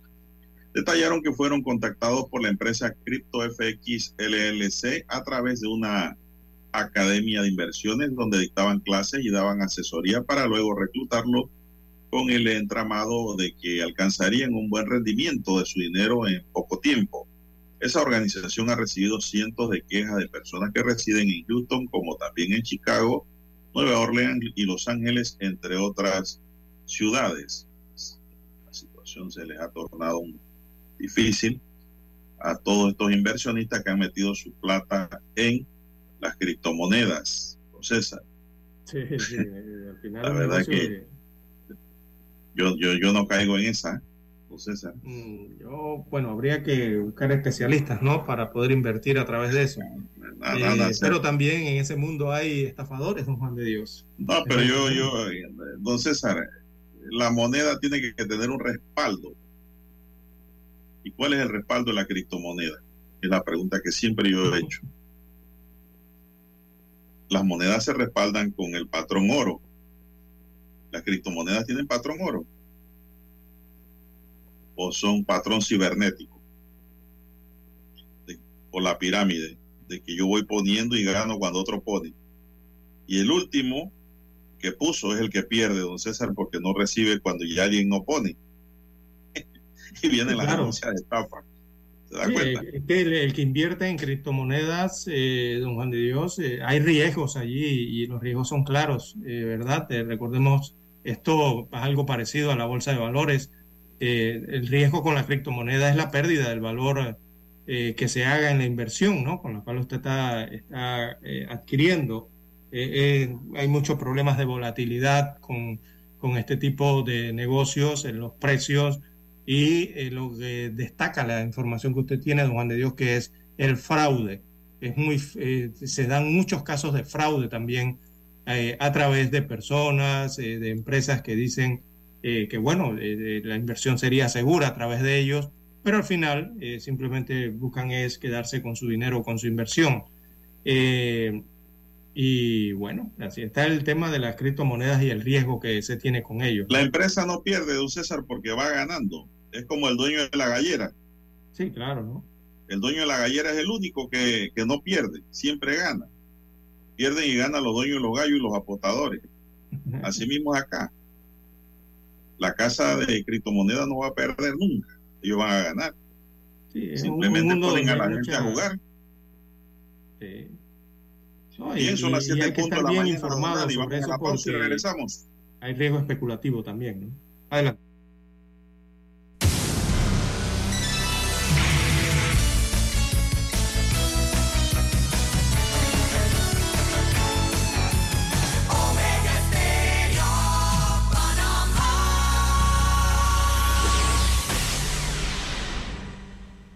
Satélite indica que es momento de nuestra conexión. Desde Washington vía satélite y para Omega Estéreo de Panamá, buenos días América. Buenos días, América. Vía satélite. Desde Washington.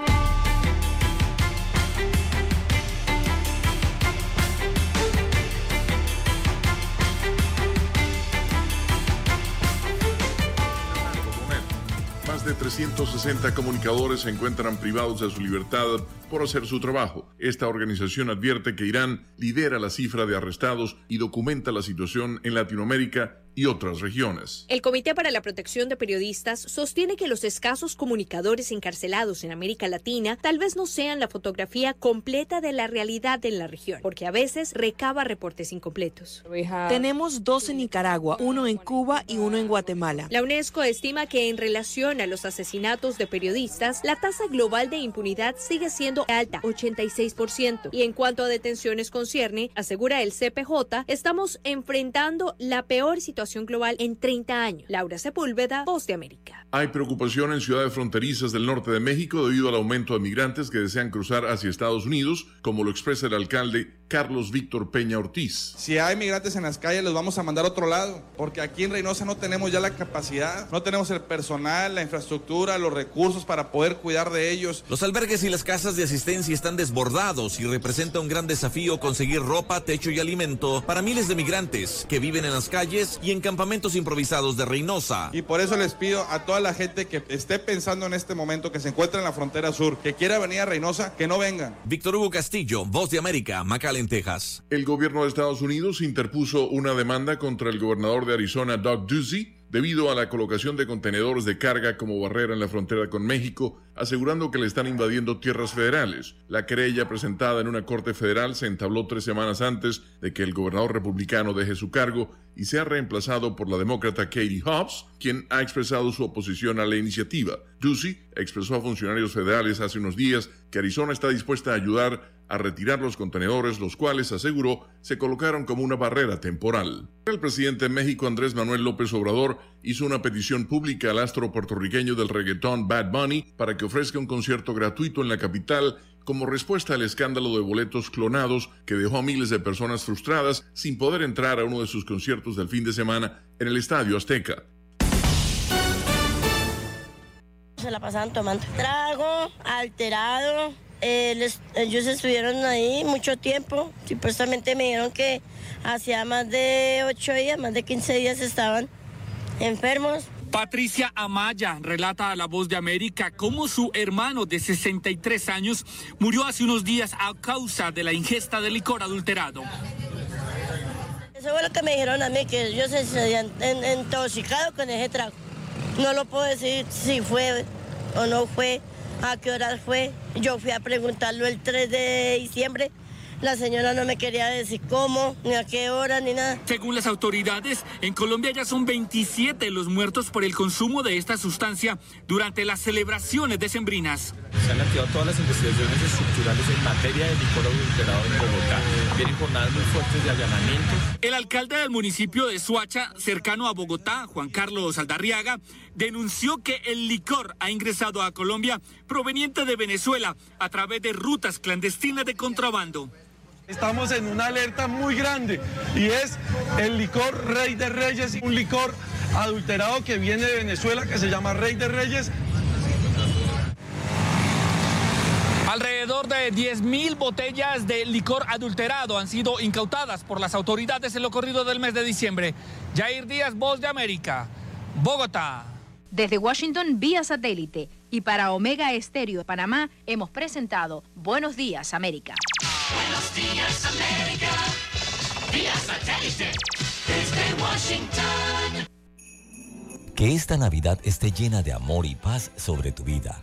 Que la magia de la Navidad sea tu mejor vestido, tu sonrisa el mejor regalo y tu felicidad mi mejor deseo.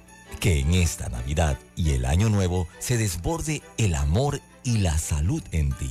Que los problemas, incertidumbres y la injusticia no sean tropiezos en tu vida. Pídele a Dios claridad y solución. Mensaje del licenciado Juan de Dios Hernández Sanjur, su abogado de confianza. A su entera disposición. 6614-1445. Noticiero Omega Estéreo.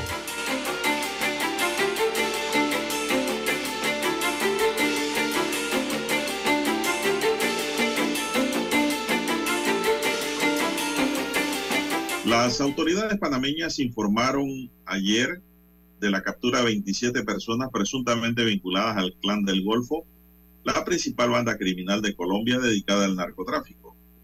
Se logra la aprehensión de estas 27 personas. Es importante establecer que producto de este largo operativo, tres personas de este grupo, dos de ellas ya están extraditadas a los Estados Unidos por su vinculación con este grupo criminal explicó durante una rueda de prensa el fiscal general encargado Javier Caraballo.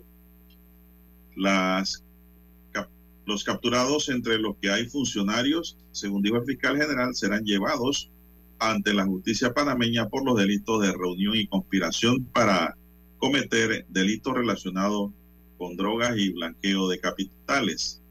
Las 27 personas aprendidas forman parte de una organización que operaba en las provincias de Boca del Toro y Colón, ambas en el Caribe, para almacenar la droga, transportarla hasta Costa Rica y movilizarla hacia los Estados Unidos, de acuerdo con la información judicial.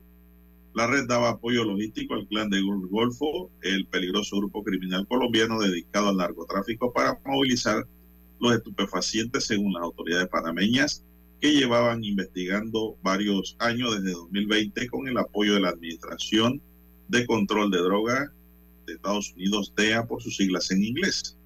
El Ministerio Público indicó que a este grupo desmantelado en Panamá se le relaciona con el decomiso de unas 7 toneladas de drogas recientemente. Eso es lo que informó ayer el Ministerio Público. Esas toneladas de droga fueron incautadas también en Colón y en Bocas del Toro recientemente, dándole seguimiento a esa, a esa misma investigación, ¿no? Eh, de la captura de estos miembros vinculados al clan del Golfo. Y es que el clan del Golfo también eh, tiene que ver con el tema de la inmigración, don Juan de Dios, o la migración, ¿no? Eh, por rutas eh, entre Colombia y Panamá de personas con características de ilegal. Y han hecho una radiografía respecto también a, a ese tema en la ruta que va por Darién. Y han descubierto lo que ya a voces se gritaba, don Juan de Dios, el tráfico de migrantes a través del tapón de Entradrién en la frontera eh, Panamá con Colombia. Es un negocio lucrativo, manejado también por el, el clan del Golfo. Esto adicional a lo que hacen con el blanqueo de capitales y lo que hacen con el tráfico de drogas. También están manejando eh, a los grupos eh, de inmigrantes, o sea, el paso de grupos de inmigrantes. Así que este clan del Golfo eh, que es este grupo criminal colombiano, mantiene el control sobre las rutas, ¿verdad? Los movimientos de las embarcaciones para trasladado, para el traslado, perdón, de eh, los migrantes y también el cobro de impuestos eh, a los guías y a las personas que dan apoyo logístico por esta dura travesía de varios días por la selva, el área selvática entre Colombia y también en Panamá. La selva continúa, ¿no? A través de ambas fronteras.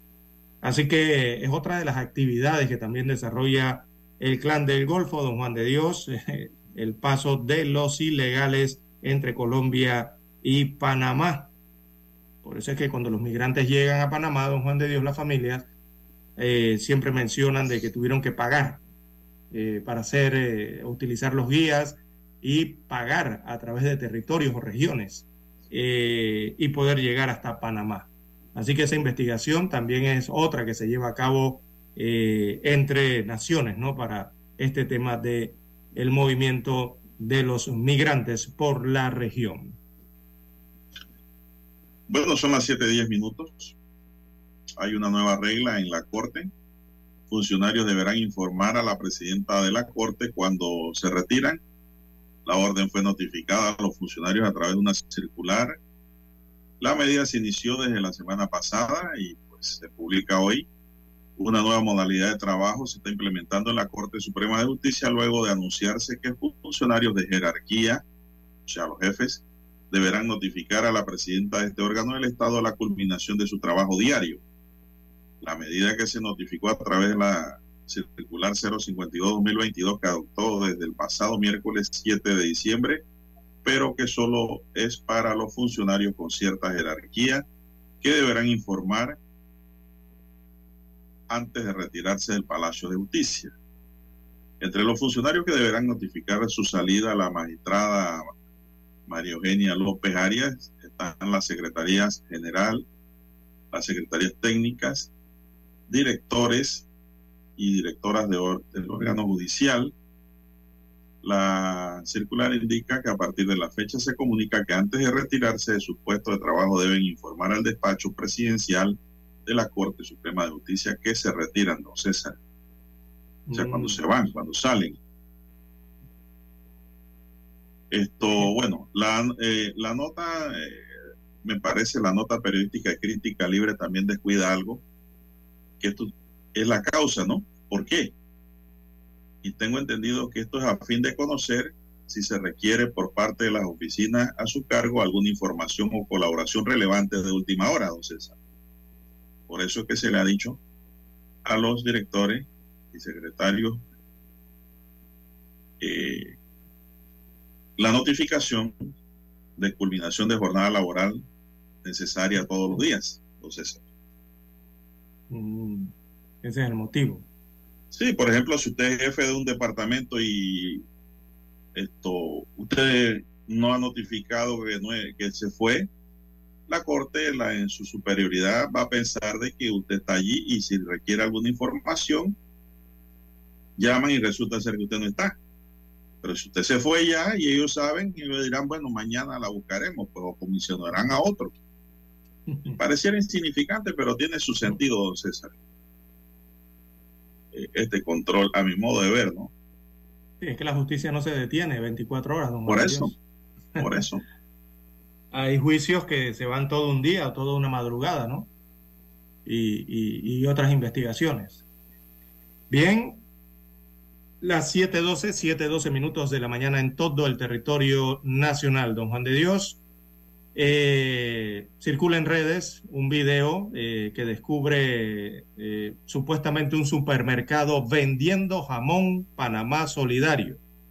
Ese video ha circulado desde hace algunas horas, algunos días, por las redes sociales y versa, don Juan de Dios, esas imágenes que circulan, que muestran los jamones tipo picnic gratuito, vuelve, utilizan la palabra gratuito, eso no es gratis, eh, de Panamá Solidario, que el gobierno central eh, compró por 25 millones de dólares, eh, 1.4 millones de piezas, para donar a los más necesitados. eh, y bueno, a, a la venta estaba esto en un supermercado en Arraiján, en el área, en la provincia de Panamá Oeste. Allí fue donde se detectó esto.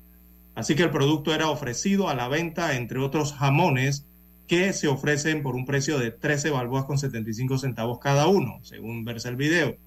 Eh, abro comillas, cito lo que dice la imagen eh, del video. Eh, mire esto, dice Panamá Solidario, su venta, refiriéndose a la etiqueta que tenían los jamones, buscando, eh, acabo de agarrar uno y mira, dice la que grabó, la persona que grabó el video, o sea, la voz del video, que muestra a la venta parte del producto cárnico comprado eh, por el gobierno central con la etiqueta distintiva del programa Panamá Solidario. Así que esto motivó a que las autoridades tuvieran que aclarar eh, luego de que se trató de un error del distribuidor Esto dice el- las autoridades que distribuyen esto, que fue un error del distribuidor. Aseguran que se trata del mismo proveedor que al momento de distribuir los jamones le dejó al supermercado piezas de jamón con la etiqueta de Panamá Solidario. Fue un error, reiteraron las autoridades, asegurando que el supermercado procedió a retirar la mercancía. Vaya error, don Juan de Dios. Sí. Eh, el Instituto de Mercado Agropecuario, recordemos el IMA, eh, informó que con la Navidad, que denominan Navidad Solidaria, se ofrecerán además eh, otros tipos de productos eh, cárnicos. Así que la empresa a las cuales les han comprado estos productos son Alicapsa, Avipac, a Toledano, a Carnes de Coclé, Arce Avícola, Pizza, Víveres de Panamá, Agropecuaria El Buen Pastor, también Compañía de Alimentos de Animales, Consorcio de Alimentos Agropecuarios, Empresas Melo y a la procesadora Mónica. Son los que les han comprado estos productos cárnicos. Uno de ellos que apareció en un supermercado con etiqueta de venta a 13.75 de dólar. Qué error, ¿eh? Así es, don César. Bueno, es un error. Eso yo lo hablé ayer aquí. Según el gobierno. Yo lo hablé ayer aquí de que estaba circulando ese video y que pues, daba mucho que pensar eh, al ver eso. Pero siempre dije que ahí tenía que haber un error. Y hay un error, pero por lo menos, don César, sacamos en cuenta más o menos cuánto está costando cada jamón que se está regalando, ¿no? Porque ahí yo vi el precio. Era como de 13.95. Sí, 13 13.75. 13.75 y ya puesto en la estantería, es decir, ya allí ganó el, el procesador y ya ganó, está ganando el distribuidor, el, el agente económico del supermercado. Sí, lo que indica que este jamón le pudiera estar, eh, lo que indica que estos jamones pudiera estar costándole al gobierno entre 8 y 10 dólares cada uno. Más o menos, sí, por ahí. Entonces ese es más o menos el precio referencial que estoy viendo allí, por lo menos tengo esa idea, ¿no? Ahora recordemos también que los jamones se venden por su peso. Hay jamones grandes que te cuestan 30, 40, 50 dólares, César. Pero estos están por ahí, por este precio. Noticiero Omega Estéreo. En Omega Estéreo hacemos contacto vía satélite con la voz de América en Qatar 2022. Presentado gracias a Banco Aliado, tu aliado en todo momento. Francia desplegó su artillería de campeón vigente para superar 2-0 en la semifinal a una aguerrida selección de Marruecos, la primera de un país árabe y africano en llegar a semifinales. Hacemos contacto en Doha con nuestros enviados especiales de la BOA en Qatar, Nelson Viñoles y Jacopo Luzzi. Compañeros, adelante con la información. Hola Jasmine, ¿cómo te va? Lo acabas de contar exactamente lo que sucedió en el estadio de Al Bayt, el más lejano de aquí del centro de Doha. Para explicar, quien no fue al estadio entiende que Marruecos perdió. ¿Por qué? Porque este lugar en donde estábamos, el Souakif, usualmente después de cada partido de Marruecos era una fiesta popular donde bailaban los marroquíes y todos aquellos que se identificaban tanto como africanos y como el mundo árabe. Para poder entender qué es lo que se siente, tenemos a Fahad aquí. Yes. you went to the stadium today? Today, yes, I want to stadium. And it's How do you feel about the, this, it is this, very, game? very great. It is very great for everything in the match, you know, outside of the match, everything, Morocco and France. But I think the two teams is uh, tired, tired because the match after two days, this is tired for a player, and the maximum match maybe not good like another match because tired every player is very tired. Thank you so much. Dijo que fue todo muy lindo dentro del juego, que fueron muy agresivos los dos equipos, que dieron todo, pero que estaban muy cansados y es por eso que no se vio un gran partido. En Banco Aliado, te acompañamos en tu crecimiento financiero. Ahorra con tu cuenta Más Plus y genera hasta 2.5% de interés. Banco Aliado, tu aliado en todo momento. Visita nuestra página web bancoaliado.com y síguenos en nuestras redes sociales como arroba Banco Aliado. Banco Aliado, tu aliado en todo momento. Con la final entonces ya será Argentina frente a Francia. Francia irá por una nueva copa, una segunda consecutiva después de haberla ganado en 2018. Marruecos se deberá consolar jugando el sábado frente a Croacia por el tercer y cuarto puesto. Jazz. Nelson, y es que no solamente los eh, quienes están jugando estos partidos están, deben estar cansados, también la hinchada debe estar cansada después de todos estos días de mundial. Pero ¿cuál es el ambiente que está sintiendo en este momento, sabiendo que ya el domingo viene la final? ¿Por quién van los, la hinchada en este momento? ¿Por Francia o por Argentina? A juzgar por la cantidad de gente que hay, evidentemente por Argentina hay más de 50.000 argentinos que están aquí en este momento en Doha. Se supone que seguirán llegando más todavía. Recordemos que el estadio de Lusail tiene capacidad para 80.000, entonces serán gran mayoría. Los franceses son una minoría increíble. La verdad que no creía yo que un equipo campeón del mundo haya traído tan poca gente. De todas maneras, ellos viajan para los partidos, no es como los argentinos que tienen que cruzarse todo el mapamundi prácticamente. Y la última, todos los que sean de Nepal, de India, de Pakistán, están 100% detrás de Argentina. Así es, Nelson, pues muchas gracias por este reporte. Hemos presentado vía satélite por la voz de América Qatar 2022. Gracias a Banco Aliado, tu aliado en todo momento.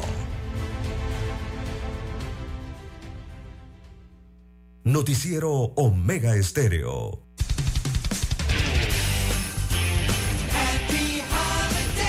Omega Stereo.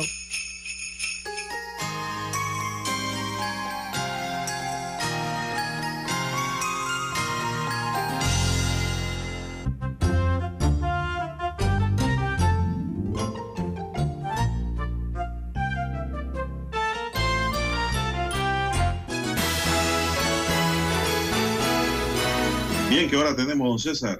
¿Qué hora marca el reloj? 7.21, 7.21 minutos eh, de la mañana en todo el territorio nacional. Bien, a esta hora tenemos que aunque el director del Instituto de Mercadeo Agropecuario, Carlos Roñoni, subrayó que para la entrega de jamones navideños gratuitos por las juntas comunales no habrá preferencia o afinidad política, ya hay quejas sobre supuestas irregularidades. Roñoni recomendó a los gobiernos locales que el proceso de repartición sea verificado a fin de que se cumplan los requisitos para poder recibir esta ayuda dirigida a familias necesitadas en las comunidades del país. Por su parte, algunos residentes en San Miguelito ya denunciaron acaparamiento de los jamones y entrega directa a los amigos y compartidarios del PRD.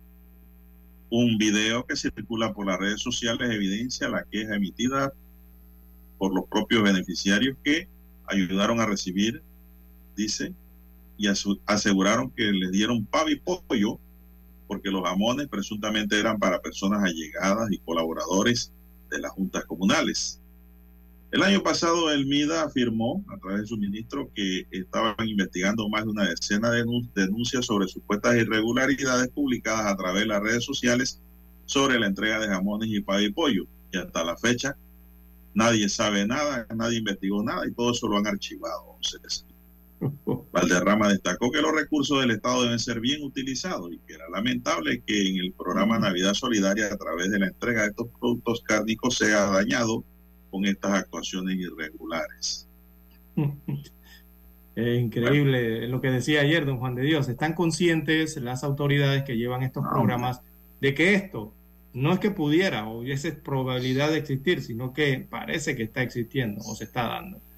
Entonces, a sabienda de eso, aprueban los programas, entregan los jamones para que los representantes eh, los distribuyan. O sea, eh, los, altos funcionarios saben de esta situación. Entonces, si saben que esto podría ocurrir, o colocan los parámetros o toman las acciones necesarias para evitar un posible uso indebido de los recursos públicos. Eh, eh, y eso es lo que está pasando. Es que esa es la problemática, ¿no? Cuando hay, eh, ya entra la discrecionalidad en este tema de la distribución de algún tipo de bien de el comprado con los dineros del Estado. Sé que tratan de irse al sentido este de que haya mayor razonabilidad por parte de los, quienes los van a distribuir, que en este caso son los ediles o representantes de corregimiento. Eh, pero, don Juan de Dios, cuando entra la discrecionalidad, como vemos, eh, se está realizando este programa, entonces allí ya prácticamente abren las márgenes, eh, abren la puerta, porque existen las ventanas de oportunidades para la aparición de estas prácticas indebidas que ya estamos escuchando. Mire usted el video del supermercado con el jamón, mire usted las quejas que hay. Eh, eh, eh, o sea, con esto se llega a esa raya de la discrecionalidad indebida que, que se deberían cuidar, ¿no? Cuando se hacen este tipo de programas o se entregan los recursos del Estado en, en- lo- que se vaya a utilizar. Mire, hay quejas también de que están pidiendo una, algunos lo denominan una exageración de datos que rayan ya casi hasta un poco más de lo personal para poder recibir un pavipollo o recibir un jamón o recibir una paleta, ¿no? De, de estas de, de- de- jamón. Eh, eh, o sea, una exageración de datos eh, de carácter personal que los beneficiarios eh, ya también se están preocupando por esa situación, eh, porque están en- entregando datos que van más allá quizás de lo que se requiera para la entrega de un producto cárnico eh, del Estado. Así que, ¿cuánta razón tenía don Juan de Dios el que dijo alguna vez que nada es más caro que las cosas que los gobiernos regalan, don Juan de Dios? Y se está comenzando a ver, a notar. Bueno, con esa frase terminamos el noticiero, amigos y amigas. Daniel Arauz Pinto nos acompañó en el tablero de controles. En la mesa informativa les acompañamos. César Lara. Y Juan de Dios Hernández Sanur. Gracias, señoras y señores, por su atención. Sigan escuchando Mega Estéreo porque ya viene el equipo de Infoanálisis. Hasta aquí, Noticiero Omega Estéreo.